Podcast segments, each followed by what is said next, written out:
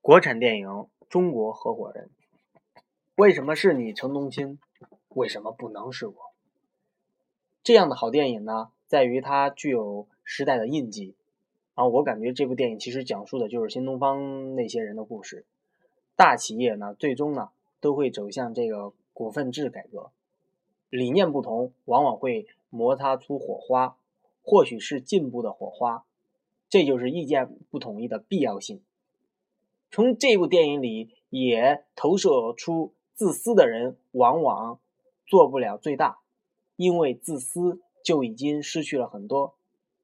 懂得奉献，最后呢会得到最多。但我并不觉得陈东青是我的偶像，我觉得陈东青是失败的人。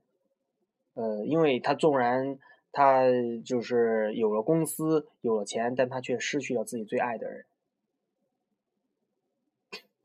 失败者是很可怕的，他们拥有全宇宙最恐怖的力量，但是也可以摧毁自己。中国合伙人，一部你必须看的国产电影。